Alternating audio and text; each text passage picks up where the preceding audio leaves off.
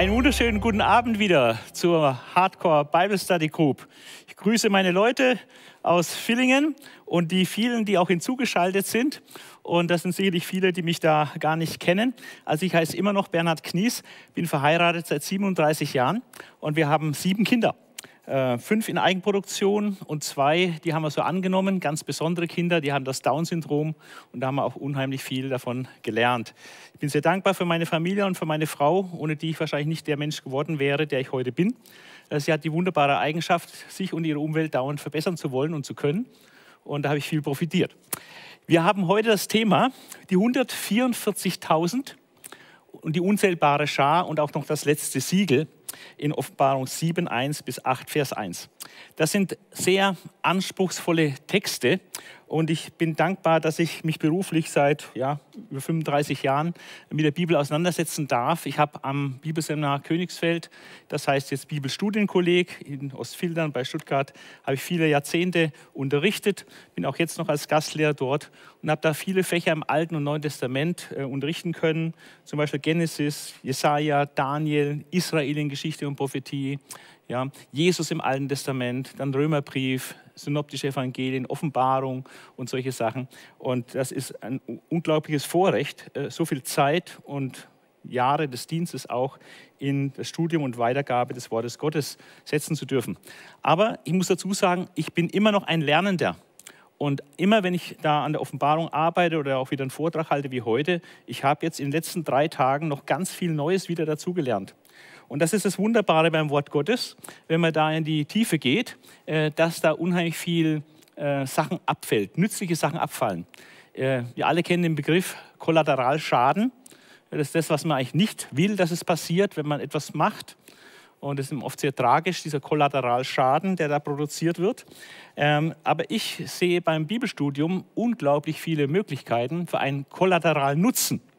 Das heißt, man fängt irgendwo an und bohrt irgendwo in die Tiefe, ist praktisch fast egal wo, und man kommt auf Dinge, die man vorher nie gedacht hätte, was man alles entdeckt und lernen kann, äh, wenn man sich mit dieser Bibelstelle beschäftigt. Und eigentlich ist fast egal, wo, wo man da in der Bibel bohrt. Es kann sogar ein Geschlechtsregister sein. Also lasst euch überraschen. Es geht heute natürlich um die 144.000, die unzählbare Schar, aber wir werden auch viele andere Dinge so en passant, so nebenbei lernen können, äh, aus dem Alten und auch aus dem Neuen Testament. So, dann starte ich jetzt äh, mit den 144.000 als den ersten Punkt. Der wird ziemlich lang. Insgesamt denke ich aber, dass wir in so einer guten Stunde heute durch sein werden. Das peile ich zumindest an. Die 144.000 finden wir in Offenbarung 7, äh, die ersten acht Verse. Und da haben wir zunächst mal zwei, eigentlich zwei Engelsszenen. Die erste Engelszene in Vers 1 und dann eine weitere Engelsszene in Vers 2 folgende. Ich lese nach der neuen evangelistischen Übersetzung. Danach sah ich vier Engel an den äußersten Enden der Erde stehen. Sie hielten die Winde zurück die aus allen vier Himmelsrichtungen über das Land, das Meer und die Bäume kommen wollten. Und von da, wo die Sonne aufgeht, also das Osten, sah ich noch einen anderen Engel herkommen, der das Siegel des lebendigen Gottes in der Hand hatte. Er rief den vier Engeln, denen Gott die Macht gegeben hatte, der Erde und dem Meer Schaden zuzufügen, mit lauter Stimme zu. Verwüstet weder das Land noch das Meer und richtet auch an den Bäumen noch keinen Schaden an. Erst müssen wir allen, die Gott gehören und ihm dienen, sein Siegel auf die Stirn drücken. Ich hörte, wie viele Menschen das Siegel bekamen. Es waren 144.000 aus allen Stämmen Israels. 12.000 aus Juda, 12.000 aus Ruben, 12.000 aus Gad, 12.000 aus Ascher, 12.000 aus Naphtali, 12.000 aus Manasse, 12.000 aus Simeon, 12.000 aus Levi, 12.000 aus Issachar, 12.000 aus Sebulon, 12.000 aus Josef 12.000 aus Benjamin. Das ist ein sehr anspruchsvoller Text. Und, äh, aber deswegen seid ihr hier auch richtig Hardcore Bible Study. Schauen wir uns mal zunächst diese erste kleine Engelszene an. Da haben wir vier Engel. Die stehen an den vier Ecken der Erde, das heißt in den vier Himmelsrichtungen. Und die stehen dort und die haben eine Arbeit zu tun. Und die Arbeit wird gesagt, die ist nicht gerade positiv. Ihnen war gegeben, der Erde und dem Meer Schaden zuzufügen. Ähm, und deswegen wird ihnen auch gesagt, schadet jetzt noch nicht der Erde, noch dem Meer, noch den Bäumen. Aber das ist ihr Geschäft. Und die stehen praktisch im Begriff, jetzt dieses Schaden an, an der Vegetation und am, an, den, an der Umwelt zu begehen. Und wenn wir das weiterlesen in der Offenbarung, dann fällt ja auf, dass gerade dann bei den Posaunengerichten in Kapitel 8 genau diese Bereiche massiv geschädigt werden. Da geht es um den Schaden am, am Gras, an den Bäumen, am Meer. Also ich sehe da einen ganz engen Zusammenhang zwischen diesen Schadensengeln hier in Vers 1 und den Posaunen, die dann ab Kapitel 8 äh, geblasen werden und die vor allem die Natur äh, erstmal massiv schädigen. Aber bevor die loslegen mit ihrem Zerstörungswerk sozusagen, wird eine andere Szene eingeblendet, da kommt ein anderer Engel ins Spiel. Und dieser Engel, er stoppt dieses, dieses Werk, was diese vier Schadensengel zu tun haben und sagt, wartet noch, halt, noch nicht anfangen, ich muss erst noch was erledigen. Ja. Und zwar, das, was er erledigen muss, ist, dass die Knechte Gottes, seine Diener, versiegelt werden. Und äh, diese Versiegelung hat eine, eine doppelte Bedeutung. Einmal, äh, das Siegel bedeutet immer Zugehörigkeit. Also wenn ein Siegel von jemandem drauf ist, dann gehört das Teil demjenigen, dem das Siegel gehört. Also wenn das Siegel Gottes auf diese Menschen äh, gedrückt werden soll, dann drückt es Zugehörigkeit zu Gott aus. Also das ist das Erste, was man hier einfach erkennen kann. Und das ist auch etwas, was die Christen betrifft, weil wir ja auch als Christen versiegelt sind, zum Beispiel mit dem Heiligen Geist. Ja. Aber das Zweite, was diese Versiegelung bedeutet, äh, das ist nicht so einfach oder nicht gleich so ersichtlich. Da braucht man einfach auch wieder Hintergrundwissen vom Alten Testament, um das richtig einordnen zu können. Es geht nämlich bei der Versiegelung, ähm, wo Volk Gottes versiegelt wird, ähm, in der ersten Stelle, wo es massiv vorkommt, äh, um eine Bewahrung vor physischer Vernichtung. Also Bewahrung im Gericht. Äh, und zwar ist die Grundstelle da Hesekiel 9, Vers 4 bis 6. Und das müssen wir einfach jetzt mal nachlesen, weil das fundamental wichtig ist zum Verständnis dieser Stelle hier in Offenbarung. Das ist praktisch der alttestamentliche Hintergrund zu dieser Stelle. Die Offenbarung hat 400 Verse und etwa 400 solche Hintergründe zum Alten Testament, äh, die da eingebaut sind. Und das ist einer von den 400. In Hesekiel ähm, 9, äh, da sind äh, Gerichtsengel auch unterwegs. Und ähm, da heißt es, er rief dem Mann zu mit dem Schreibzeug am Gürtel. Und jetzt Vers 4. Geh mitten durch die Stadt, mitten durch Jerusalem und mach ein Zeichen auf die Stirn der Männer, die über die Gräueltaten in ihrer Mitte seufzen und stöhnen. Ich hörte auch, wie er zu den anderen sagte, geht hin, geht hinter ihm her durch die Stadt und schlagt zu. Euer Auge soll kein Mitleid zeigen, ihr dürft sie nicht verschonen. Erschlagt die Kreise, also die alten Leute, und die Jugendlichen, die Kinder und die Frauen. Also hier wird ein massives Sterben gerade angeordnet von Gott rührt aber keinen an, der das Kennzeichen hat, der diese Versiegelung hat. Der soll unberührt bleiben bei diesem Gericht. Beginnt hier in meinem Heiligtum.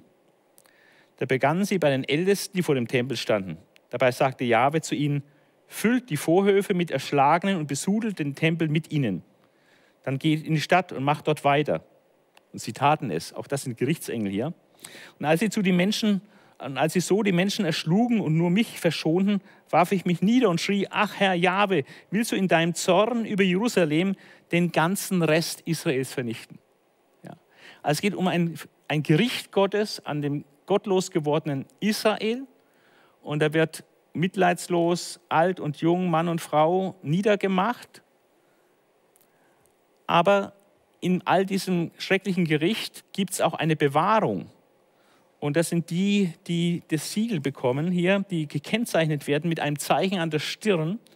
Und das sind die Leute, die klagen und jammern über die Zustände, über die gottlosen Zustände in Jerusalem. Ja. Also die sollen bewahrt werden. Die werden nicht erschlagen bei diesem Gericht. Also das ist der Hintergrund von Versiegelung. Und das taucht jetzt hier in Offenbarung, 400, äh, Offenbarung 7 auf. Wir müssen noch erinnern, vom letzten Mal hatte ich gesagt, die Schlussfrage äh, im Zusammenhang mit dem sechsten Siegel, wo die, die ganze Menschheit, die gottlose Menschheit sich verkriecht und, und Angst hat und sich verbergen will vor dem Zorn Gottes, da wird eine Frage in den Raum gestellt. Sie sagen, fallt auf uns, ihr Felsen und Berge, verbergt uns vor dem Zorn dessen, der auf dem Thron sitzt, also vor dem Zorn Gottes und dem Zorn des Lammes. Denn gekommen ist der Tag ihres Zorns. Und dann kommt diese Frage, und wer kann da bestehen? Wer kann am Tag des Zornes Gottes und des Lammes bestehen? Das ist die Frage, die hier in den Raum gestellt wird. Und Kapitel 7 gibt genau die Antwort darauf, indem es zwei Gruppen uns zeigt. Einmal die 144.000 und dann diese unzählbare Schar. Das sind diese beiden Gruppen, die offensichtlich bestehen können im Gericht. Ja, die also dieses Gericht nicht zu fürchten brauchen. Und äh, diese 144.000 sind jetzt diese erste Gruppe. Das heißt hier 144.000 Versiegelte aus allen Stämmen Israels. Jetzt kommt noch äh, eine kleine Schwierigkeit äh, dazu äh, bei diesen 144.000, dass sie nicht nur einmal in der Offenbarung vorkommen, sondern auch an einer anderen Stelle nochmal vorkommen. Es ist offensichtlich ein anderer Zeitpunkt und vielleicht auch nicht der gleiche Ort. Aber die große Frage ist, ist das trotzdem die gleiche Gruppe? Vielleicht nur zu verschiedenen Zeiten, Aufnahmen, Momentaufnahmen zu verschiedenen Zeiten. Und ähm, deswegen muss man, wenn man von den 144.000 in Kapitel 7 spricht, auch immer ein bisschen mithören, was von den 144.000 in Kapitel 14 gesagt wird. Ja, und deswegen will ich jetzt auch Kapitel 14, diese fünf Verse lesen, äh, wo wir etwas erfahren über die 144.000. Ob die wirklich identisch sind, das ist umstritten, werden wir auch noch sehen, aber wir müssen uns äh, damit auseinandersetzen. Also ein Blick zu Offenbarung 14, äh, die 144.000 Offenbarung 14. Was wird dort über die 144.000 ausgesagt? Da heißt es, dann sah ich das Lamm auf dem Zionsberg stehen, also das ist Jerusalem. Bei ihm waren 144.000 Menschen, auf deren Stirn sein Name und der Name seines Vaters geschrieben war. Also der Name von Jesus und der Name Gottes des Vaters. Dann hörte ich vom Himmel her ein Geräusch, das wie das Tosen einer mächtigen Brandung und wie ein gewaltiges Donnerrollen klang, sich aber gleichzeitig wie Gesang von Harfenspielern anhörte. Also sehr besondere Musik. Dieser große Chor sang ein neues Lied vor dem Thron. Also es ist wieder praktisch so eine Rückblende zu dieser Thronszene von Kapitel 4 und 5.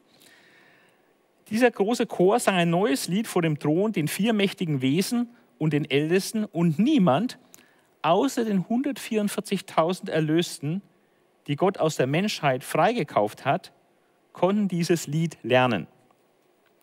Sie hatten sich dem Lamm gegenüber durch keinerlei Untreue schuldig gemacht, sondern sich wie eine Braut unberührt und rein gehalten. Und sie folgen dem Lamm, wohin es auch geht. Als Erstlingsgabe waren sie für Gott und das Lamm freigekauft worden. Sie sind ohne Tadel. Keine Falschheit kann ihnen vorgeworfen werden. Die Schwierigkeit äh, bei dieser Problematik mit den 144.000 ist eigentlich die, dass wenn man Kapitel 7 anschaut, denkt man eigentlich eher an Juden und wenn man Kapitel 14 anschaut, denkt man eher an Christen. Ja? Und äh, wie passt das zusammen? Aber äh, ein bisschen Geduld, wir kommen dann dahin, wir nähern uns an. Das nächste, was wir jetzt machen, ist, dass wir uns mal ein bisschen die Stammesliste anschauen, ein bisschen beobachten, Beobachtungen machen anhand des Textes von Kapitel 7, Vers 4 bis 8. Wir haben jeweils 12.000 Versiegelte aus insgesamt zwölf Stämmen Israels. Das sind nach Adam Riese 144.000. Es fällt auf, dass bei dieser Anordnung, wie diese aufgezählt werden, keine bestimmte Ordnung erkennbar ist. Es gibt viele Listen, wo die zwölf Söhne äh, Jakobs aufgelistet werden, aber keine so wie hier. Es irgendwie scheint fast durcheinander zu sein. Äh, klar ist, Judah, der Viertgeborene, steht am Anfang. Könnte man sagen, hat eine gewisse Berechtigung, dass er am Anfang steht, denn Judah repräsentiert den Königsstamm. Josef und Benjamin, die stehen am Ende. Könnte man auch sagen, ja, Benjamin war ja der jüngste Sohn Jakobs. Das macht auch Sinn, ihn an, ans Ende zu setzen. Und Josef war ja sein Bruder von der gleichen Mutter. Und äh, das macht ein bisschen Sinn. Dann fällt auf, dass neben Manasse auch noch Josef genannt wird. Und Josef steht oft für, als Synonym zu Ephraim. Also Ephraim und Manasse oder Ephraim und Josef als Synonym für Manasse. Ephraim und Manasse äh, sind die Söhne Josefs, die auch erben mit den anderen Söhnen Jakobs. Weil der Stamm Levi ein bisschen rausgenommen war, dann sind es ohne Levi auch zwölf Stämme, wenn man Manasse und Ephraim gesondert zählt. Ja. Und dann aber das Auffälligste an dieser ganzen Liste, und das ist die größte Schwierigkeit bei dieser Liste, wenn man genau hinschaut, ich weiß nicht, ob es jemand aufgefallen ist bei dem Lesen, äh, möglicherweise nicht, ist jetzt auch keine Schande, ja, aber wenn man genau hinschaut, stellt man fest, er fehlt ein Stamm. Der Stamm dann fehlt. Und das Fehlen dieses Stammes dann wird also in aller Regel äh, irgendwie negativ gewertet, also irgendwie Gericht. Also irgendwas hat dann wohl angestellt, äh, damit es hier nicht 12.000 Versiegelte hat. Also irgendwas muss da passiert sein. Die Frage ist nur, nur was. Und äh, so muss man sich dann beschäftigen mit den Gründen für das Fehlen des Stammes dann in Offenbarung 7. Warum fehlt der Stamm dann? Und das ist jetzt sehr interessant, äh, was da alles an Antworten kommt. Ähm,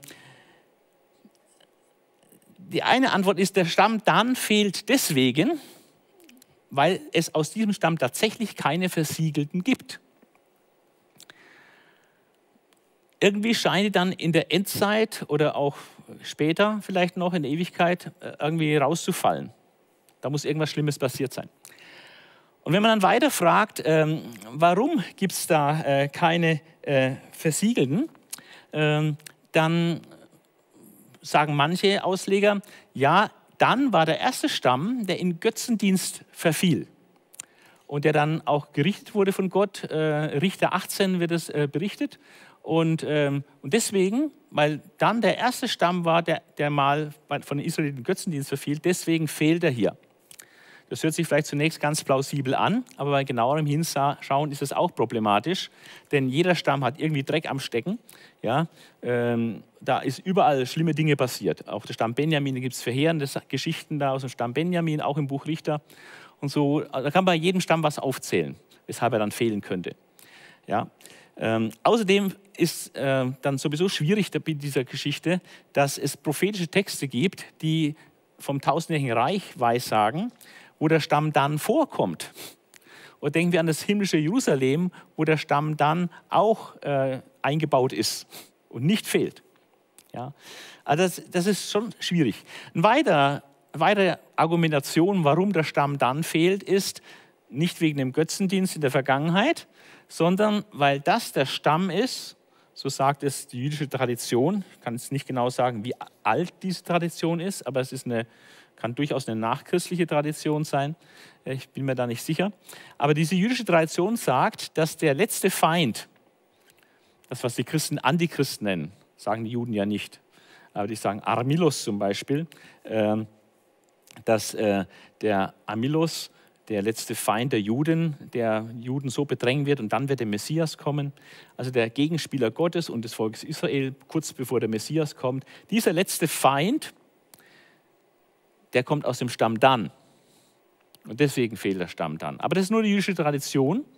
Und auch da muss man sagen, was kann der ganze Stamm dann dafür, nur weil dann vielleicht diese Schreckensgestalt aus diesem Stamm kommt. Eine weitere Gründe, gehen wir nochmal zurück. Es gibt noch einen anderen Grund, habe ich gefunden. Ähm, da ist die Folie schon fertig gewesen. Ähm, eine andere Idee hatte jemand, der hat gesagt, der Stamm dann fehlt, weil auch bei den zwölf Jüngern Jesu ein Verräter dabei war der Judas. Aus den Zwölfen gab es einen Verräter. So ist praktisch dann der Verräterstamm. Ja, so eine Analogie zwischen dem Fehlen des Stammes dann und dem Verrat durch Judas. Aber auch da muss man sagen, das ist einfach nur fantasiereich. Ja, das hat einfach keinen wirklichen klaren biblischen Anhaltspunkt. Also ähm, die Idee, der Stamm dann fehlt, weil es einfach bei dem Stamm keine Versiegelten hat, ähm, ist möglich. Aber die Begründung, warum, ist nicht so einfach und da gehen die Meinungen auseinander und so völlig überzeugend sind die vielleicht auch nicht. Eine zweite Möglichkeit, das wäre mir am allerliebsten, äh, man sagt, ist ein Übersetzungsfehler. Also statt dann äh, sollte eigentlich, äh, statt Manasse oder statt Josef, die so ein bisschen doppelt gemoppelt sind, wenn einer von denen dann hieße, dann wird es ja passen. Ja, dann hätten wir alle zwölf Söhne äh, Jakobs. Ähm, das wäre ein ganz elegantes, ganz einfacher, äh, einfache Lösung des ganzen Problems. Äh, aber es gibt keinerlei Manuskriptbefunde für diese Idee. Also es gibt kein einziges von Hunderten äh, griechischer Manuskripte und auch äh, Übersetzungen und so weiter, die hier äh, auf einen Übersetzungsfehler hinweisen, also die praktisch dann überliefern. Und irgendwann später ist es dann umgeändert worden in Manasse oder sowas. Gibt es nicht. Also es gibt immer nur Manasse und Josef. Und es immer fehlt dann in allen äh, griechischen Manuskripten. Also von daher kann man sich nicht hinstellen und sagen, das ist ein Übersetzungsfehler, wenn ich keine Manuskriptgrundlage im Griechischen für sowas habe. Die dritte Idee ist sehr schlau äh, und sagt, die Tatsache, dass es nicht buchstäblich eigentlich passt auf die zwölf Stämme Israels, ist ein versteckter Hinweis, dass gar nicht das eigentliche Israel gemeint ist, sondern dass die Sache geistlich zu interpretieren ist, also symbolisch, eine symbolische Deutung der Stämme Israels, zum Beispiel auf die Gemeinde. Und das ist etwas, worauf viele abfahren und das so deuten. Und da muss ich sagen, Vorsicht, das ist eine sehr, sehr weitreichende Schlussfolgerung äh, aus sehr wenig, was dasteht. Ja? Und es gibt ja Leute, die haben da immer äh, sehr starke Meinung für wenig Ahnung. Ja? Und das wäre dann auch eine sehr starke theologische Position für wenig Textgrundlage. Und da muss man einfach vorsichtig sein. Eine vierte Möglichkeit habe ich von einem Theologieprofessor gelernt in meiner Ausbildung. Und der hat gesagt, ähm, dass es Exegeten gibt, die einfach zugeben und sagen, man weiß es nicht. Und das war mir eigentlich persönlich am sympathischsten an dieser Stelle. Man muss auch mal damit leben können, dass man etwas nicht erklären kann. Auch ich kann nicht alles erklären, ganz sicher nicht. Und hier streiche ich gern schon mal die Segel und sage, also ich glaube, kein Mensch weiß es. Es gibt verschiedene Vermutungen, es gibt verschiedene Argumente, aber von wirklich gesichertem Wissen kann man hier an dieser Stelle wahrscheinlich nicht reden. Also, äh, es bleibt meines Erachtens eigentlich ziemlich offen, warum der Stamm dann fehlt. Und man sollte aufpassen, aus dem Fehlen des Stammes dann unglaublich weitreichende Schlussfolgerungen zu ziehen. Das könnte in die Irre führen. Ja, äh, aber nicht alle können damit leben, dass man sowas nicht weiß. Und dann, wenn Sie eine dieser Meinungen annehmen, können Sie gerne machen. Äh, das muss ja jeder selbst dann mit seinem Gewissen und seinem Denken vereinbaren können. Okay, jetzt haben wir einige äh, Beobachtungen gemacht am Text und jetzt müssen wir eine Stufe weitergehen und wollen uns anschauen, welche Grundverständnisse gibt es zu den 144.000. Ich halte es immer für sehr, sehr wichtig, wenn man einen theologischen schwierigen Text hat oder ein theologisches Problem hat, äh, dass man sich anschaut, ähm, was ist im Laufe der Jahrhunderte von christlicher oder auch von jüdischer Seite äh, dazu eigentlich gedacht und gelehrt worden. Und man sollte sich nicht einbilden, dass ich jetzt der Erste bin im Jahre 2020, der zum allerersten Mal die richtige Idee hat, wie der Bibeltext zu verstehen ist. Also zu 99,99 Prozent würde ich mal annehmen, dass äh, richtig, das richtige Verständnis irgendeines Textes in der Bibel, und sei er noch so schwer, irgendwann mal in der Kirchengeschichte schon geäußert worden ist und wahrscheinlich auch viele Jahre geglaubt worden ist. Von daher ist eine Untersuchung der Auslegungsgeschichte, was gibt es im im Rahmen von Auslegungen zu diesem Text in der, in der Kirchengeschichte oder in der Theologiegeschichte, in der Auslegungsgeschichte, äh, da kann man eigentlich ziemlich sicher davon ausgehen, dass die richtige Position da vorhanden ist. Von daher ist es hilfreich, sich die Position anzuschauen, die es gibt, und die Argumente rauf und runter abzuwägen und dann zu einem Urteil zu kommen, ja, bevor man eine neue erfindet, die es noch nie gegeben hat. Ja. Also, was gibt es an Grundverständnis der 144.000? Man, das ist deswegen unter anderem ein sehr schwieriger Text, weil es schon mal drei Grundfragen gibt, die genau konträr beantwortet werden. Die erste Grundfrage ist, sind die 144.000 buchstäblich oder symbolisch zu verstehen? Da gehen die Christen auseinander. Die einen verstehen es buchstäblich, die anderen symbolisch. Die zweite Grundfrage, die auch unterschiedlich beantwortet wird, ist die Frage, ist, sind die 144.000 von Kapitel 7 die gleiche Gruppe wie die 144.000 auf dem Berg Zion äh, in Kapitel 14. Auch hier das gleiche Phänomen. Die einen sagen, ja, die sind identisch. und die anderen sagen, nein, das müssen verschiedene Gruppen sein. Jede Entscheidung hat hier ähm, natürlich eine Auswirkung im Blick auf die Auslegung. Und die dritte und vielleicht wichtigste äh, Frage an dieser Stelle ist, müssen wir oder sollen wir bei diesem Text von den 144.000 von einer israelischen Identität ausgehen? Sprich, geht es hier um Israel oder um Juden oder nicht? Das heißt praktisch, nicht nur die Zahl wird buchstäblich oder symbolisch verstanden, sondern auch die Frage der zwölf Stämme Israels mit dem fehlenden Stamm dann, ist das buchstäblich auf die Stämme Israels zu beziehen oder ist es geistlich übertragen, vielleicht eine Metapher, ein Bild für die Gemeinde Jesu? Ja. Also allein schon diese drei äh, Voraussetzungen hier sind äh, zu beachten. Jetzt wollen wir da ein bisschen tiefer einsteigen äh, zu diesen drei Grundentscheidungen, wie da so die Verteilung ist oder was sich damit äh, zusammenhängt. Zunächst die buchstäblich, die 144.000, diese 12 mal 12.000, versteht man buchstäblich. Ähm, und hier ist interessant, dass es eine Stelle wiederum im Alten Testament gibt, in 4. Mose 31, äh, die habe ich jetzt auch erst gelernt äh, vorgestern, als ich einen Kommentar gelesen habe. Da war ich auch noch nicht drauf gestoßen bisher. Aber das ist sehr einleuchtend. Äh, eine sehr interessante Stelle, wo die Zahl 12.000 eine Rolle spielt. Und zwar 4. Mose 31, Vers 3 bis 6. Da geht es um den Krieg. Krieg der Israeliten gegen die Midianiter. Und da wurde folgendes interessantes äh, Heer aufgestellt. Darauf sagte Mose zum Volk, ein Teil eurer Männer soll sich zum Kriegsdienst bewaffnen. Also eine Auswahl wird getroffen aus den zwölf Stämmen, die zum Kriegsdienst jetzt herangezogen werden. Sie werden gegen die Midianiter ziehen, um die Rache Jahwes an ihnen zu vollstrecken. Alles wieder so etwas Schwieriges, dass also im Auftrag Jahwes ein Krieg geführt werden soll gegen die Medianiter, weil die sich schwer versündigt hatten. Und ähm, jetzt ordnet Gott diesen Krieg an von Israel und sie greifen dann an. Und jetzt wird gesagt, von jedem Stamm sollen tausend Mann in den Kampf ziehen. Von jedem Stamm. Es gibt zwölf Stämme. Ja, so wählten sie aus jedem Stamm der vielen Israeliten tausend Kämpfer aus, sodass ein Heer von zwölf mal tausend, zwölftausend Mann zusammenkam. Und die sind dann mit Pinehas in den, in den Krieg gezogen und haben auch die Schlacht gewonnen, haben da unglaublich viele Menschen niedergemacht auf Geheiß Gottes, haben äh, Beute gemacht ohne Ende, auch Menschen gefangen genommen und so weiter.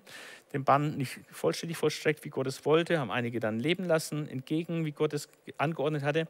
Und dann gibt es am Ende noch in Vers 45 eine unglaublich erstaunliche Aussage. Also gemäß an den Todeszahlen, die genannt werden, wie viele andere da umkommen oder auch äh, als Überlebende mitgeführt werden, müssen, müsste das feindliche Heer wesentlich größer gewesen sein als diese 12.000. Vielleicht um Faktor 5 oder um Faktor 10 größer. Und dann heißt es in Vers 45, nee, nicht Vers 45, das ist in Vers 49, in Vers 49, ich lese Vers 48 noch dazu, da traten die Befehlshaber des Heeres an Mose heran, nach der Schlacht, nach diesem grandiosen Sieg. Die Führer der Tausend- und Hundertschaften und sagten zu ihm, jetzt haltet euch fest, das ist eigentlich unglaublich, was jetzt hier kommt. Deine Diener haben die Krieger gezählt, die unter unserem Befehl standen, und es fehlt nicht ein einziger Mann. Das sind also 12.000 Israeliten, je 1.000 aus jedem Stamm in die Schlacht gezogen, in den Kampf gezogen, auf Geheiß Gottes, gegen eine massive Übermacht und haben nicht nur diese Schlacht bravourös gewonnen, sondern am Ende fehlte kein einziger Mann. Eine sehr interessante Parallele zu den jetzt 12.000 aus jedem der zwölf Stämme Israel. Also von daher kann man schon sagen, hier steht 12.000, da steht 1.000, es waren wirklich 1.000. Hier steht 12 mal 12.000, also es sind wirklich 144.000. Also es gibt äh, gute Gründe für ein buchstäbliches Verständnis der 144.000. Aber man kann, es, man kann es auch symbolisch verstehen. Die Zahl 12 zwölf Stämme ist das vollständige Israel. Dann zwölf mal zwölf. Wir haben zwölf Apostel, zwölf Stämme und so weiter. Wir haben dann zwölf Tore der himmlischen Stadt und so. Die Zahl zwölf kommt ziemlich häufig vor in solchen Zusammenhängen. Und äh, zwölf mal zwölf ist wie, wie eine Steigerung, also eine, eine Vollständigkeit. Äh, eine gewaltige Menge, äh, 1000, 12 mal 1000, 12.000, ja, also ist eine große Zahl. Und dadurch wird was Vollständiges, aber auch was sehr Großes aber eben nicht alles, weil es ja nur eine Teilmenge ist. Aus dem Stamm eben 12.000, eine begrenzte Teilmenge. Aber es ist trotzdem dann vollständig, weil es eine göttliche Zahl ist. Also man kann durchaus hier äh, symbolisch äh, arbeiten. Auch die Mauer um das himmlische Jerusalem herum ist übrigens 144 Ellen hoch. Also 12 mal 12 Ellen. Also auch solche Zusammenhänge ähm, ist interessant. Ähm, die dritte, ähm, äh, die, die, zweite Sache ist mit, mit dem Stopp, Stopp, zurück müssen wir hier. Äh, ja, genau, das war das jetzt, ja. Nein, noch eins zurück. Die Frage nach der Identität. Ob die von Offenbarung 7 identisch sind mit der, äh, mit der Gruppe in Offenbarung 14. Also ob diese zwei Texte von den 144.000 jeweils die gleiche Gruppe meinen. Und die einen sagen, äh, die sind identisch. Und zwar aufgrund von vier Gemeinsamkeiten. Man kann vier Gemeinsamkeiten herausarbeiten zwischen beiden Gruppen. In beiden die Zahl 144.000. Beide sind versiegelt mit dem Siegel Gottes. Beide haben einen Bezug zu Israel. Einmal die Stämme Israels, einmal der Berg Zion. Und beide werden qualifiziert. Also irgendeine Qualität wird genannt. Die eine in Kapitel 7 ist eine genealogische Qualität, also die Abstammung aus den, äh, von den Söhnen, Nachkommen von den Söhnen Jakobs. Äh, in Kapitel 14 ist es eine geistliche und moralische Qualität, die ausgesagt wird von, den, von denen. Also auch das eines. Es wird eine Qualifizierung vorgenommen dieser Gruppe. Also man könnte gute Gründe anführen, für zu sagen, die beiden Texte oder die beiden Gruppen in Kapitel 7, 14 sind identisch. Und tatsächlich die Mehrheit der Ausleger äh, sieht das auch so. Ich persönlich äh, sehe das auch so, dass man die identisch sehen sollte. Aber es gibt auch Argumente, äh, dass man die unterscheidet. Und das ist äh, die nächste Möglichkeit. Es gibt auch Ausleger, die sagen, nein, die müssen unterschieden werden. Das sind zwei verschiedene Gruppen. Und dann zählen sie drei Verschiedenheiten auf, die man zwischen diesen Gruppen feststellen kann. Der Ort. In Kapitel 7 völlig unspezifisch keine Ortsnennung. In Kapitel 14 der Berg Zion wird genannt. Äh, die Zeit ist anders. In Kapitel 7 ist es definitiv vor den Plagen, bevor die Posaunengerichte erschallen, ja, wo, wo Erde, Meer und Bäume und so äh, geschädigt werden. Kapitel 8. Bevor das losgeht, werden die versiegelt. Also praktisch zu Beginn der Trübsalzeit wohingegen äh, Kapitel 14 uns den Blick äh, schenkt auf die Wiederkunft Jesu auf dem Berg Zion. Also da sind wir am Ende der Trübsalzeit. Also wir haben irgendwie unterschiedlichen Ort, wir haben ganz klar unterschiedliche Zeit. Ähm, aber das ist eigentlich nicht wirklich ausreichend als Argument, weil es kann ja die gleiche Gruppe dargestellt werden an einem anderen Ort und zu unterschiedlichen Zeiten. Das ist eigentlich kein wirkliches Argument gegen die Gleichsetzung dieser beiden Gruppen. Aber das dritte Argument ist für die anderen dann das äh, Entscheidende. Sie sagen, äh, die Qualifikation ist sehr verschieden. Das eine ist genealogisch, einfach abstammungsmäßig. Aber das andere ist geistlich, moralisch wenn man sich das anschaut, was da geistlich und moralisch als Qualität dieser, dieser Gruppe genannt wird, äh, das ist also exorbitant. Ja? Ähm, ich lese mal kurz äh, vor, äh, was da genannt wird im Text. Ähm, heißt es, sie sind jungfräulich. Äh, sie, sie folgen dem Lamm nach, wohin es auch geht. Sie sind Erstlinge für Gott es wurde kein Betrug in ihnen gefunden. Sie sind unsträflich vor dem Thron Gottes. Also das sind sehr hohe geistliche Maßstäbe, Qualitäten, die diese Gruppe hier hat. Ähm, auch die Aussage, sie sind jungfräulich. Ja, und sie haben sich mit Frauen nicht befleckt, äh, wird auch übersetzt. Ähm, ja, sind es also nur Männer übrigens, die 144.000? Also es geben da etliche Fragen, die da aufkreuzen.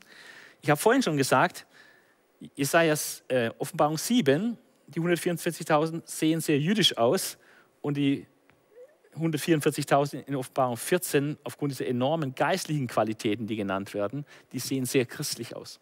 Ja, ist es trotzdem die gleiche Gruppe? Das wird verschieden äh, beantwortet. Das muss man einfach im Hinterkopf haben, bevor man jetzt anschaut, welche schlussendlichen Positionen werden zu dieser Gruppe eingenommen. Und jetzt kommen wir zu den Positionen, zu den verschiedenen Varianten. Und zwar, es gibt dann drei Varianten bei der israelischen Identität. Also wenn man es eher auf Israel deutet. Und es gibt dann später, wenn wir noch sehen werden, Varianten, äh, die, wenn man es auf, auf Gemeinde oder auf Christen deutet. Also bei der, wenn man eine israelische Identität annimmt, weil eben so stark gesagt wird, aus allen Stämmen Israels. Das ist die erste Variante, man denkt an Judenchristen. Die zweite Variante, man denkt an den jüdischen Überrest. Die dritte Variante, der jüdische Überrest.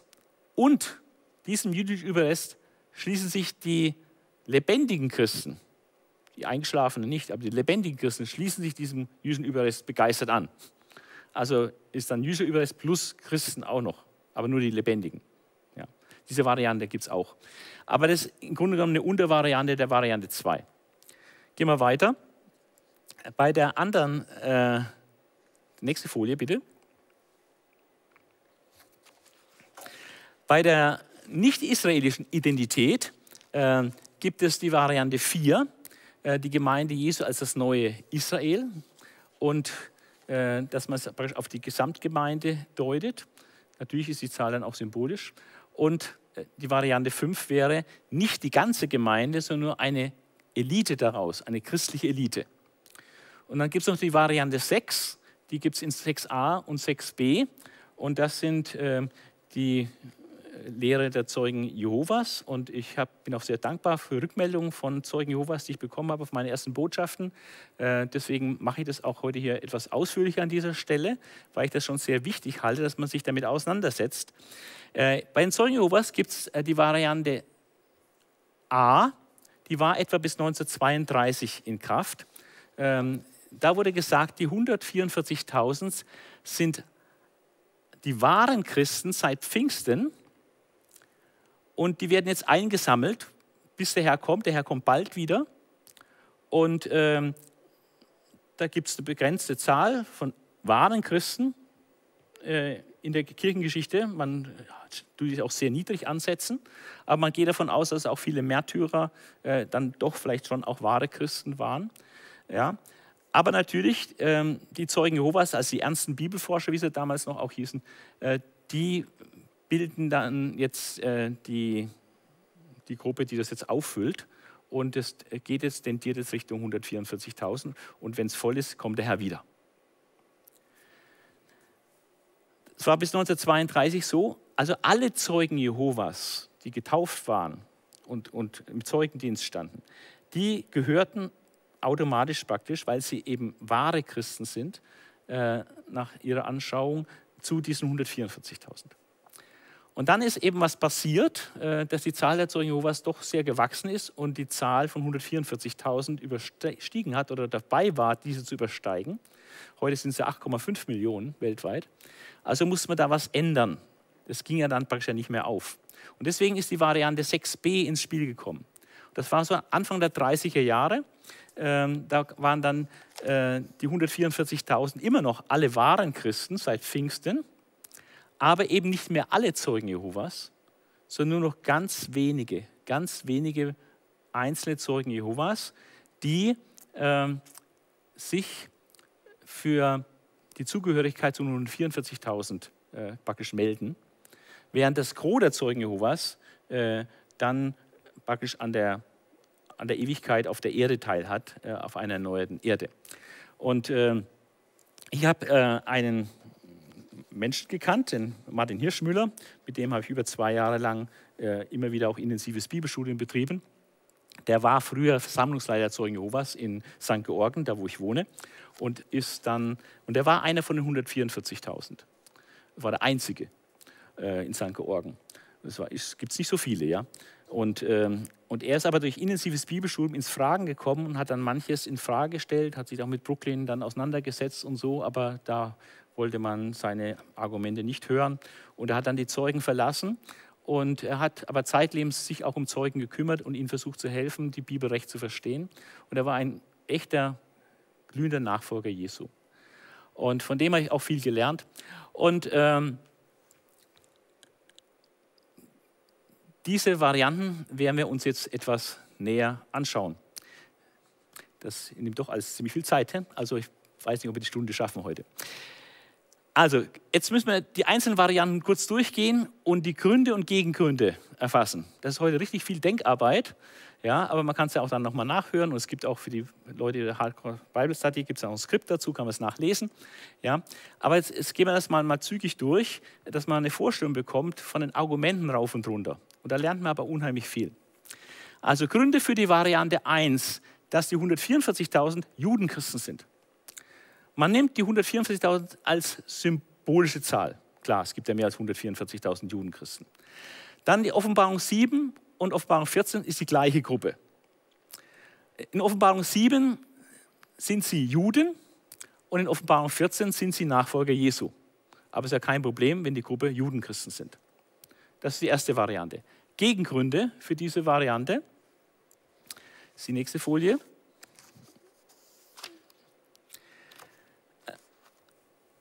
Man muss, also was auffällt, wenn man den Text in Offenbarung 7 liest, ist, dass in dem, bei der ersten Gruppe so ganz massiv und ausdrücklich gesprochen wird von aus allen Stämmen Israels. Und dann werden die, wird es nicht nur einmal gesagt, sondern werden tatsächlich dann zwölf Stämme aufgezählt. Auch wenn der Stamm dann fehlt, aber es werden zwölf Stämme aufgezählt und dann immer mit 12.000, also mit einer unglaublichen Monotonie. Also wird ganz klar stark Israel betont.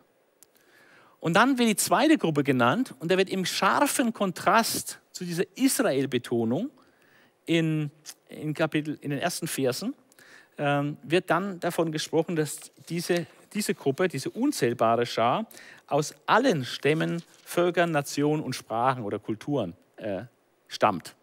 Ja? Und das ist eigentlich der entscheidende Kontrast äh, bei diesen zwei Gruppen. Und das spricht nicht unbedingt dann für Judenchristen. Dann äh, ist ganz wichtig, dass Judenchristen ja keinen Sonderstatus innerhalb der Gemeinde Jesu haben. Das ist äh, ganz fundamental wichtig, auch wenn manche Christen es vielleicht äh, so Juden als was Besonderes ansehen. Aber es gibt nach dem Neuen Testament haben die Judenchristen keinen Sonderstatus, sondern das ist, da ist nicht Jude, ist nicht Heide, sind alle eins in Christus. Ja? Und deswegen äh, glaube ich nicht, dass das Wort Gottes hier in Offenbarung 7 plötzlich einen Sonderstatus kreiert wenn es sonst im Neuen Testament ganz klar verneint wird. Und das Neue Testament betont gerade die Einheit der Gemeinde aus Juden und Nichtjuden. Nicht nur, dass die einen keinen Sonderstatus haben, sondern es ist die Einheit aus Juden und Nichtjuden. Die eine einheitliche Gemeinde Jesu aus Juden und Heiden. Das wird betont. Also von daher bin ich mit dieser judenchristlichen Variante nicht so glücklich. Die zweite Variante, man spricht von dem jüdischen Überrest. Das ist jetzt ein völlig anderes Konzept. Hier ist es eigentlich auch egal, ob man die 144.000 als Buchstäbe hin oder symbolisch. Äh, das funktioniert ähm, mit beiden Möglichkeiten. Äh, hier geht man aber auch davon aus, dass die beiden Gruppen in Kapitel 7 und Kapitel 14 die gleichen sind, nur zu verschiedenen Zeiten. Kapitel 7 ist dann der Überrest äh, zu Beginn der Trübsalzeit. Er wird versiegelt, um physisch bewahrt zu werden durch die Gerichte der Trübsalzeit, um dann am Ende der Trübsalzeit, wenn Jesus wiederkommt, Jesus dann zu erkennen sich zu bekehren und mit Christus vereinigt zu werden. Ja. Also das ist die Idee von dem jüdischen Überrest.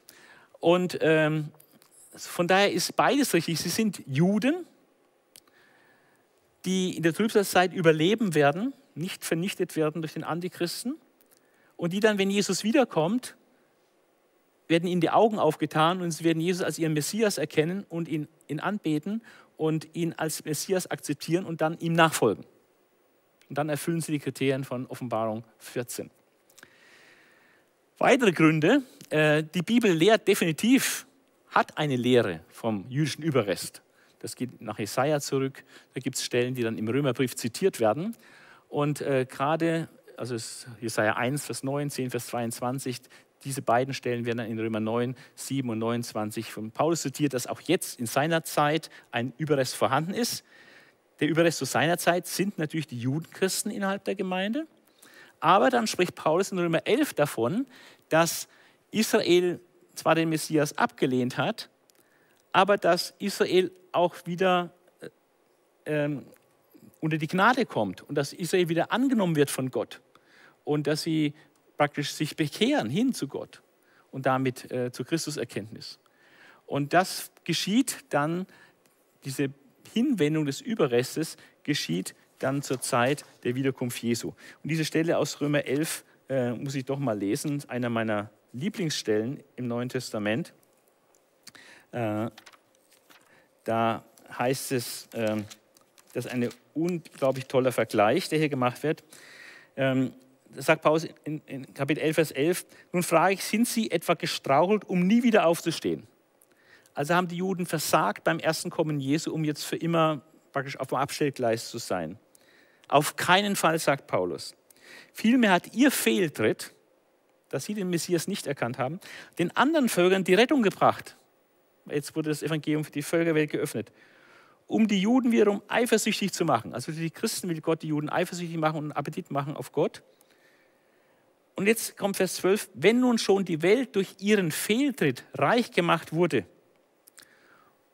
und dadurch, dass sie praktisch Christus verpasst haben, das ist ihr Verlust, und ihr Verlust für die anderen Völker, auch für die Deutschen, ein großer Gewinn war, weil sie zum Glauben finden konnten. Und jetzt sagt Paulus, was wird es dann erst sein, wenn Israel in voller Zahl umkehrt? Also Paulus rechnet mit einer zukünftigen Umkehr Israels. Allerdings aufgrund von anderen Stellen, es wird auch dann nur ein Überrest sein. Nicht alle, ein Überrest aber es wird ein Überrest umkehren. Und das ist so wichtig, dass Paulus es zweimal sagt hier im Römerbrief. Einmal hier in diesem Abschnitt und dann mal ähm, auch ähm, nochmal in Vers 13 bis 15. Der gleiche Gedanke mit etwas anderen Worten, aber wieder ausgedrückt. Euch Nichtjuden aber sage ich, als Apostel für die Völker bin ich froh über meinen Dienst. Denn vielleicht kann ich dadurch mein eigenes Volk eifersüchtig machen und einige von ihnen retten. Jetzt, jetzt in dieser Zeit, dass einzelne Juden zum Glauben kommen. Denn wenn schon die Verstoßung Israels der Welt die Versöhnung mit Gott brachte, also Gott hat Israel ja dann auch wirklich beiseite gesetzt und hat sich mit der Gemeinde dann beschäftigt. Aber wenn, denn wenn schon die Versöhnung Israels der Welt die Versöhnung mit Gott brachte, was wird dann erst Israels Wiederannahme bringen? Also welche revolutionären Auswirkungen für die gesamte Welt wird es praktisch haben, wenn Israel dann den Messias erkennt und von Gott wieder angenommen wird? Und das ist die Lehre äh, von, von dem Überrest und die Lehre von der, der Wiederannahme Israels und von der Bekehrung Israels am Ende der Zeit.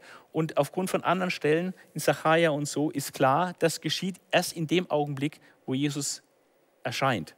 Dann werden sie nämlich heulen und erkennen, wie Schuppen wird es ihnen von ihren Augen fallen. Der Messias, den wir gekreuzigt haben, das ist der, äh, der wahre Messias, war unser Messias gewesen der Jesus, den die Christen haben als Messias, den wir ablehnen, das ist tatsächlich unser Messias gewesen.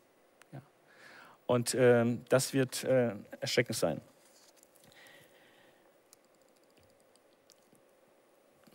Einwände gegen diese Deutung auf, auf diesen Überrest Israels kann man natürlich sagen, der Stamm dann fehlt. Da stimmt irgendwas nicht. Ja. Dann gibt es die, diese Theorie, die Gemeinde habe Israel abgelöst, die sogenannte Ersatztheologie die stark auch von den Leuten im Amillenniarismus vertreten werden, die kein zukünftiges tausendjähriges Reich und Rolle Israels darin so sehen. Ja, die Ersatztheologie wird heute allerdings von den Großkirchen inzwischen abgelehnt. Ja, das wissen viele noch nicht, aber da gibt es theologische Papiere, hat eine Bibelschule von mir eine Facharbeit darüber geschrieben und es herausgearbeitet, dass in den letzten Jahrzehnten sich sehr viel getan hat, sowohl katholische Kirche als auch evangelische Kirche und andere Kirchen weltweit haben sich von der Ersatztheologie, von der Kirchenführung her verabschiedet. Zu Recht meine ich. Aber natürlich, wenn ich Ersatztheologie vertrete, dann bin ich kein Freund von, dieser, äh, von diesem Überrestgedanken. Und natürlich alle Argumente, die dann für die Variante 4 sprechen, sind automatisch Argumente, die gegen die Variante 2 sprechen. Gehen wir weiter. Ich muss jetzt hier mal gucken, wo wir das sind. Ähm, Gründe für die Variante 3, der jüdische Überrest und lebendige Heidenchristen, ist eine Sondersache. Und äh, hier hat man keine wirklich zwingenden biblischen Argumente, sondern eher so ein bisschen Bauchargumente. Äh, zunächst argumentiert man für den jüdischen Überrest und sagt aber dann, äh, natürlich sind Christen von der Versiegelung nicht ausgeschlossen. Die müssen auch versiegelt sein, also sind sie mit drin. Und lebendige Christen, wenn die merken, dass Israel sich bekehrt, dann werden die äh, mit jubelnden Fahnen darüber gehen und sagen, bei, bei euch wollen wir gerne sein. Ja. Ähm, und sie sind erkauft von der Erde aus den Menschen. Und das, äh, was in Kapitel 14 von den 144.000 steht, ist etwas, was über Christen ausgesagt wird, an anderer Stelle im Neuen Testament. Von daher äh, tut der Keller, äh, der hat diese Variante gebracht in seinem Bibelkommentar, äh, die Christen da manche Christen, nicht alle, manche Christen damit rein bei den 144.000. Aber grundsätzlich ist der, das Gros sind Juden, der jüdische Überrest. Die, diese Sache mit diesem dass die Christen dann noch mit reinkommen, äh, ist problematisch, vor allem weil es ähm, den Leib Jesus spaltet. Dann sind dann Christen bei den 144.000 und andere Christen, die jetzt da nicht so begeistert dazu aufgesprungen sind, die in ihren christlichen Denominationen verbleiben, äh, die sind dann außen vor. Das ist problematisch. Und dann gibt es natürlich auch Judenchristen, äh, schon vor der Versiegelung der 144.000. Also das sind so Argumente, die man bringen kann. Wir kommen zur vierten Variante. Und äh, wir haben äh, nur je, die vierte Variante sagt, dass äh, es die Gemeinde ist. Dass äh, die 144.000 ein Symbol ist für die Gemeinde. Die Zahl ist also symbolisch zu verstehen. Äh, dass es nicht Israel ist, sondern auf die Gemeinde hinweist, symbolisch zeigt das Fehlen Dans. Äh, die Stämme Israels, der Begriff Stämme Israels wird als Metapher für die Gemeinde verwendet. Man verweist dann auf Jakobus 1, äh, Vers 1 in der Einleitung von dem Jakobusbrief, äh, wo es heißt, es schreibt Jakobus, ein Sklave Gottes und des Herrn Jesus, der Messias, an das Volk Gottes, das in der Fremde lebt. Wörtlich heißt es ähm, an die zwölf Stämme in der Diaspora. Also an das Volk Gottes, man versteht es dann an die Gemeinde, nämlich die zwölf Stämme in der Diaspora. Das ist eine Auslegungsmöglichkeit. Andere sagen, naja, der Jakobus hat sehr stark Judenchristen im, im, Visier, als er seinen Brief schreibt, und er meint Judenchristen. Deswegen sagt er zwölf Stämme in Diaspora. Ja. Also das ist nicht so eine klare Stelle, dass zwölf Stämme ein stehendes Bild sei für die Gemeinde Jesu, aber das wird als Begründung genommen. Und äh, Israels Überrest existiert in der Gemeinde, wird argumentiert. Da kann man auch äh, Paulus als Unterstützung anführen, äh, dass natürlich jetzt, in der heutigen Zeit auch, auch zur Zeit von Paulus, da war der jüdische Überrest, das waren die gläubigen Juden, also die Judenchristen.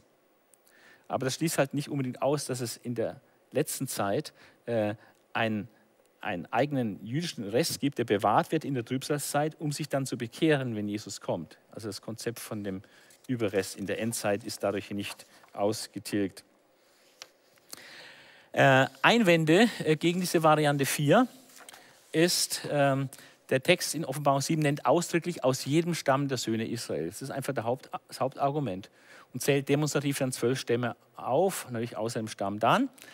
Ja, ähm, und diese ganz bestimmte, dezidierte Aufzählung dieser zwölf einzelnen Stämme verbietet meines Erachtens, dass man diesen Text vergeistlicht. Zumal ja es deutlich wird aufgrund von Sacharja 12, wo dann aus Israel, wenn Jesus kommt, äh, in den Wolken, dann werden sie ihn erkennen, in den sie gestochen haben. Und dann werden sie weinen, dann wird der Geist der Gnade und des Gebets ausgegossen über sie, heißt es dort. Und ähm, von daher, es gibt ja diesen Überrest, der sich bekehrt. Also warum sind dann nicht die 144.000 dieser jüdische Überrest? Ja. Kommen wir zur fünften Variante. Äh, die fünfte Variante sagt, es sind, es sind Christen, aber eben nicht alle Christen, nicht die gesamte Gemeinde Jesu, nur, nur besondere Christen. Und äh, man argumentiert erstmal für die christliche Position mit den bisher bekannten Argumenten. Und dann sagt man, naja, es wird ja nur ein Teil aus den Stämmen versiegelt. Also wird nur ein Teil der Christen gehören zu den 144.000. Und dann sieht man ja die hohen geistlichen und moralischen Qualifikationen, die in Offenbarung 14 genannt werden und sagt, äh, das erfüllt nicht jeder Christ. Also es können nur besonders gute Christen können das erfüllen. Außerdem, das Neue Testament macht auch eine Unterscheidung. Es gibt Christen, die geistlich leben und Christen, die fleischlich leben. Ja. Und äh, diese Gruppe wird ganz klar von der unzählbaren Schar in, Offenbar in, in, in Offenbarung 7, Vers 9 folgende unterschieden. Also es gibt die 144.000, die jetzt hier als besonders gute Christen gesehen werden, eine besondere Auswahl, also so eine, eine Vorhut der Christen sozusagen. Und die, ähm, das große, die große Masse, die ist dann in der unzählbaren Schar.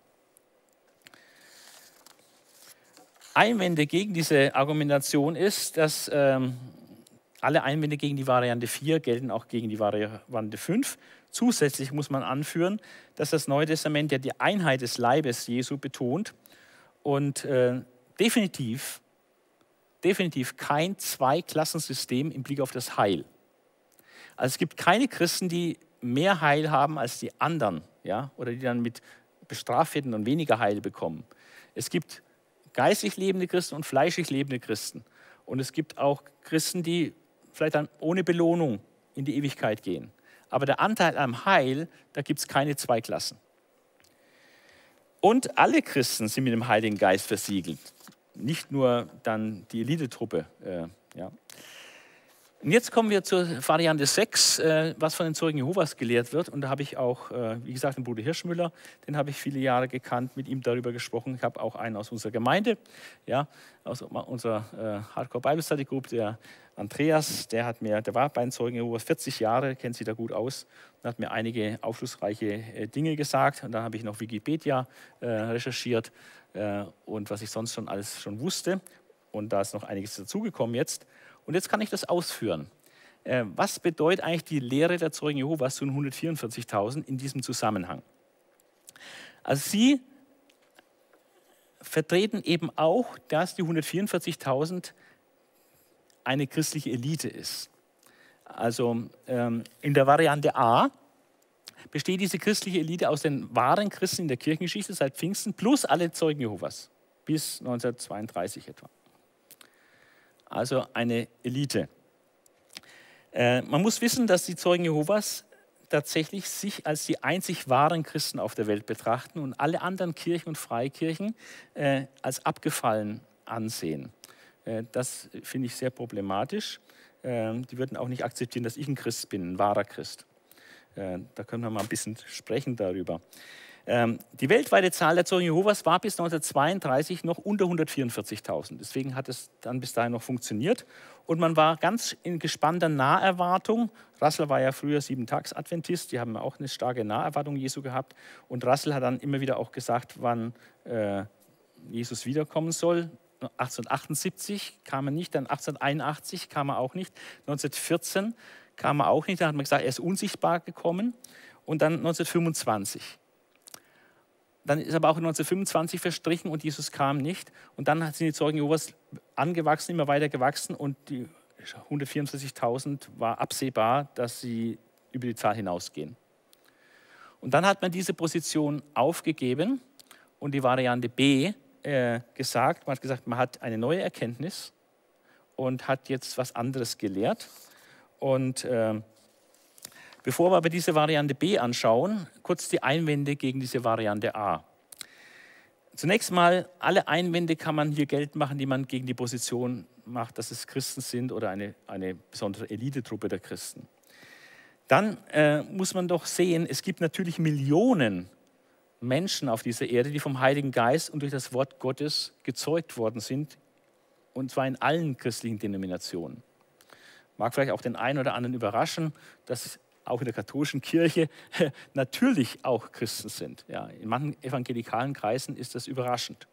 Aber Luther hat gesagt, Gott hat seine, Schäfe, äh, seine Schäfchen überall. Ja. Natürlich in allen christlichen Denominationen gibt es wiedergeborene Christen, die den Heiligen Geist haben, die für das Wort Gottes äh, wiedergeboren wurden und gezeugt worden sind. Ja, als die Zahl der Getauften Zeugen Jehovas eben die 144.000 überstieg, war die Variante dann schlagartig der Boden entzogen und auch das Ausbleiben der Wiederkunft Jesu zu den genannten Terminen war etwas abträglich für diese Position. Deswegen die Position B. Äh, auch hier sind die Argumente für die Varianten 4 und 5 bleiben voll gültig, aber jetzt äh, auch, dass sie sich als die einzig wahren Christen weiterhin betrachten und Christen aus Kirchen und Freikirchen nicht als echte Christen akzeptieren. Ähm, aber jetzt kommt ein wichtiger, eine wichtige Auslegungsneuheit hier rein. Man hat dann unterschieden zwischen der großen Menge äh, der großen Schar in Offenbarung 7, Vers 9. Und das ist die große Masse der Zeugen Jehovas, die ja inzwischen jetzt auf etwa 8,5 Millionen weltweit angewachsen ist. Und der kleinen Herde, von der Jesus spricht, beziehungsweise der 144.000 von Offenbarung 7 und von Offenbarung 14. Und äh, wie gesagt, das sind jetzt alle echten Christen in der Kirchengeschichte. Man denkt da auch an viele Märtyrer. Ähm, und eben ein kleiner, ein sehr kleiner Teil der getauft und, und, und aktiven Zeugen Jehovas. Und zwar wird das immer jedes Jahr dann auch bekannt gegeben, wie viele das so sind. Also es sind unter 15.000 weltweit. Also 8,35 Millionen gehören zur großen Schar und etwa unter 15.000 gehören zur, äh, zur, zu diesen 144.000. Jetzt muss man wissen, und das weiß man als Nicht-Zeuge Jehova nicht, das kennt man nicht, weil man sich damit nicht befasst hat, äh, was der Unterschied ist zwischen denen, die zu den 144.000 gehören und zu die, die zur großen Schar gehören. Nach Lehre der Zeugen Jehova sind nur die 144.000 wiedergeboren. Nur die 144.000, und sprich die unter 15.000 Zeugen Jehovas heute, die leben, äh, sind Teilnehmer am jährlich gefeierten Abendmahl. Die anderen sind nur Beobachter dabei, die nehmen nicht teil. Und nur die 144.000 kommen in den Himmel. Die große Masse verbringt die Ewigkeit auf einer wundervollen Erde, auf dem Paradies auf Erden hier. Und nur die 144.000 regieren im Königreich Gottes mit Christus, während die große Masse Zeugen Jehovas, die dann auf Erden in dieses Paradies eingeht, äh, die werden regiert.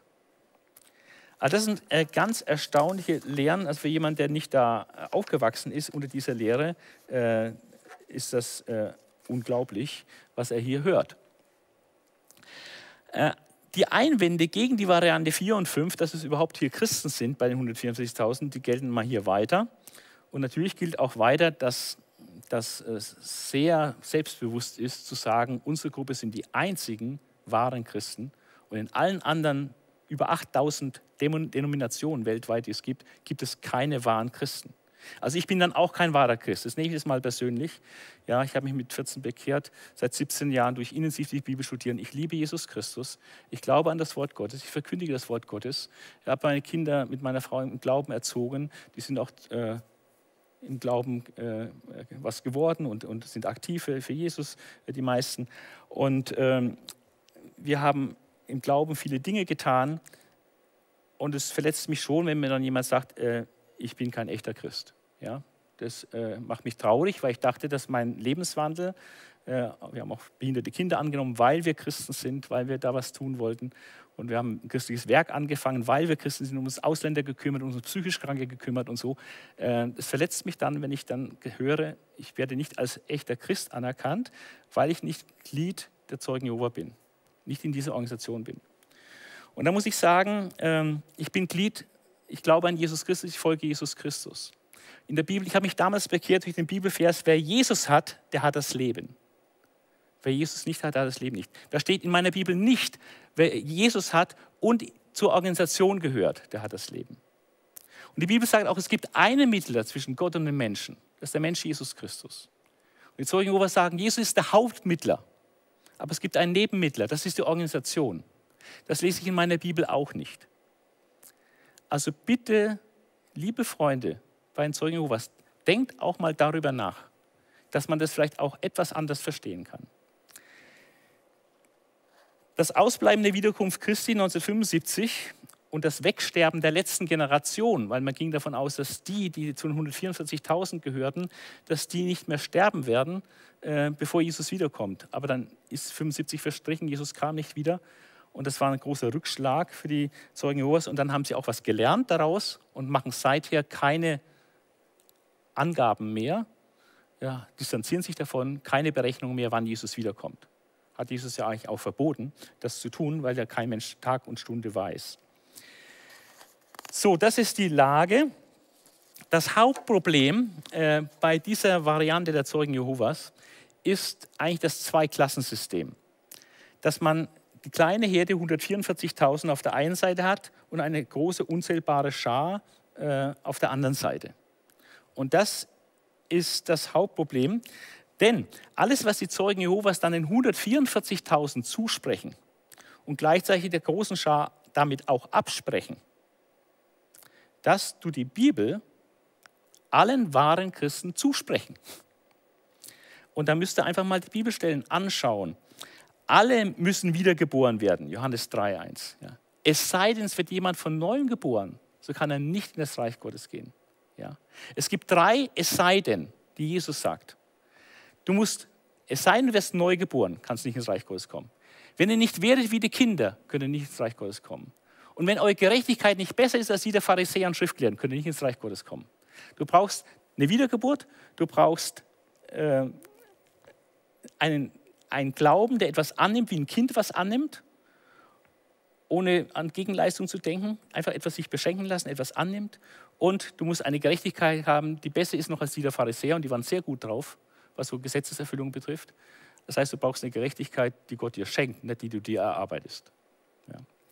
Also das gilt aber für alle Christen. Das ist nicht etwas für die 144.000. Dann nach der Bibel dürfen alle Christen vom Brot und Wein beim wöchentlichen Abendmahl teilnehmen. Ich sehe das nicht, dass äh, der Normalchrist davon ausgeschlossen ist. Äh, da muss man 1. Korinther 11 lesen. Und die Bibel sagt auch, dass alle Christen, wir alle haben Bürgerrecht im Himmel, Philipper 3,20. Und wir alle regieren mit Christus in seinem Königreich, Offenbarung 20, 1 bis 3, Römer 8, 7 und andere Stellen. Also es ist äh, problematisch. Und jetzt schaue ich mal auf die Uhr und treffe jetzt einfach eine vernünftige Entscheidung und sage, wir lassen es hiermit gut sein für heute. Ähm, wir bräuchten noch eine Viertelstunde für die unzählbare äh, Schar und das siebte Siegel. Ähm, ich denke, es war sehr intensiv heute und ähm, die Zeit ist, ist gut gefüllt gewesen. Und so verabschiede ich mich für heute. Und es gibt am nächsten Montag wieder die Gelegenheit. Und ähm, da werde ich noch zehn Minuten, Viertelstunde auf dieses Thema eingehen und dann das eigentliche Thema behandeln, äh, was ich vorhabe, auch auf Anregung einer Zeugen Jehovin übrigens. Ähm, ich werde sprechen über ähm, Leid und Gericht. Ist das ein Gott der Liebe? Und danach plane ich, äh, etwas über die vier Weltreiche Daniels zu machen. Ähm, und zwar einmal, also vor allem auch von der Struktur des Buches her, mal aufzuzeigen, wie das Buch eigentlich konzipiert ist. Es ist sowas genial, wie das Daniel-Buch konzipiert ist. Das ist äh, echter Hammer. Es ist unglaublich, wie, wie absolut äh, das alles miteinander verknüpft ist, die einzelnen Kapiteln und wie das Buch allein dadurch eine unheimliche Botschaft entfaltet. Und dann wollen wir uns anschauen, in einer, noch in einer zweiten Session dann, äh, die vier Weltreiche Daniels, äh, wie die verstanden werden und was es da für Möglichkeiten gibt. Da gibt es dann sieben Positionen in der Kirchengeschichte, äh, die wir uns anschauen können. Und äh, da gibt es auch unheimlich viel zu lernen. Ja, dann äh, bedanke ich mich für euer Interesse, für euer Zuhören und entschuldige mich, dass ich die 60 Minuten nicht ganz eingehalten habe. Auf Wiedersehen.